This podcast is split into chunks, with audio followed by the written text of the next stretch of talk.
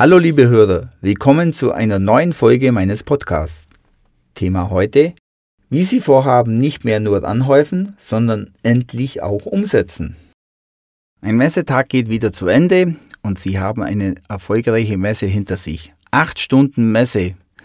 Und wie viele Kontakte haben Sie? Ja, Kontakte habe ich jetzt nicht, aber ganz gute Gespräche geführt. Das sind oft die Antworten. Hm? Gute Gespräche? Ja, und wie viele Termine haben wir draus? Ja, das waren doch gute Gespräche. Da werden doch langfristig gute Termine draus kommen. Die kommen doch auf uns zu. Ja, und nächstes Jahr fällt Weihnachten auf Ostern?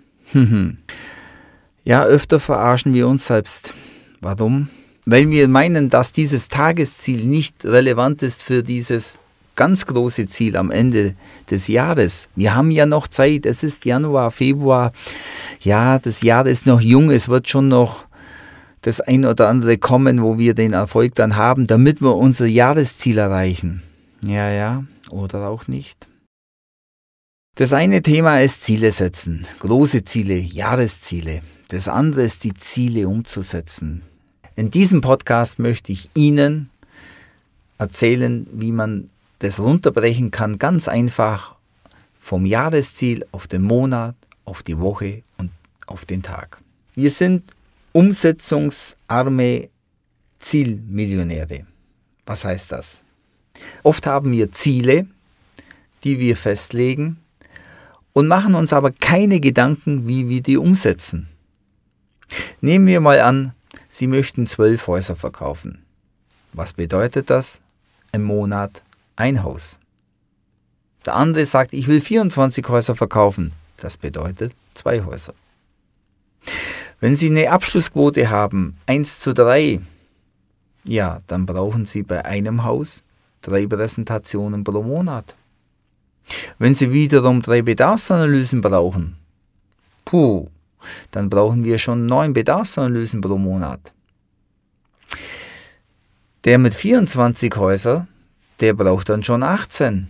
Puh, geht halt durch vier Wochen. Puh, jetzt sehen die Zahlen schon anders aus. Jetzt brauche ich vielleicht 4, 4,5 Bedarfsanalysen pro Woche. Kriege ich das überhaupt hin? Ja, mit zwölf Häusern kriege ich das hin, mit 24 schon nicht mehr. Also, die Quantität kann ich nicht mehr verändern. Ich kann jetzt nur noch die Quote verändern. Aber seien Sie Realist, wenn letztes Jahr die Quote 1 zu 3 war, warum soll sie denn dieses Jahr besser werden? Okay. Also bleiben wir bei 12 Häusern. Gut, drei Bedarfsanalysen pro Woche. Hm, wie viele Kontakte brauche ich, damit ich drei Bedarfsanalysen pro Woche hinbekomme? So, und jetzt sind wir beim Wochenziel. Setzen Sie sich Wochenziele. Setzen Sie sich Tagesziele. Wie viele Aktivitäten muss ich jetzt machen, damit ich drei Bedarfsanalysen bekomme? Hm, wenn ich so und so viel Messen habe, so und so viel Hausbesichtigungen, und so und so viele Richtfeste und so weiter. Wenn ich meinen Aktivitätenplan gemacht habe, muss ich runterbrechen, wie viel muss jede Aktivität bringen. Und wenn ich jetzt weiß, dass so ein Messetag acht Stunden hat, kann ich vielleicht ganz anders dran gehen. Ich kann sagen, gut, acht Stunden Messe, pro Stunde zwei Termine, das wären 16 Termine. Boah, das ist eine ganz andere Zielsetzung, wie ich gehe auf die Messe und schau mal. Jetzt spreche ich aktiv Menschen an. Ich sehe auf den meisten Messen nur Messestandbewacher. Keine aktiven Messeleute. Keine Angst, der Messestand wird nicht geklaut. Gehen Sie auf die Menschen zu, reden Sie sie an. Sie sind verantwortlich, ob Sie Termine machen, nicht der Kunde nicht der Messestandbesucher. Das gleiche ist im Musterhaus. Ja, da kommen ja keine Leute. Dann gehen sie raus und holen sie sie rein. Es gibt tausend Ausreden, warum was nicht funktioniert.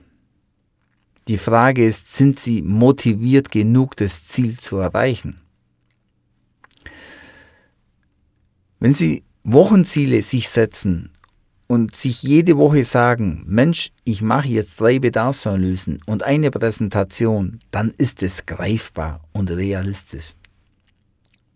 Dazu kann Ihnen ein Zeitplanbuch auch helfen, damit Sie schriftlich jedes Mal die Ziele wieder übertragen. Machen Sie sich selbst bewusst, sagen Sie sich jede Woche Ihr Ziel auf. Ich mache diese Woche drei Bedarfsanalysen.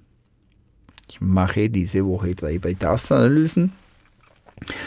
Und wenn es Ihnen Spaß macht, Ihre Arbeit, warum auch nicht? Die Quote wird sich automatisch verbessern, indem Sie mehr und mehr machen. Und Etappenziele machen immer mehr Sinn wie große Ziele.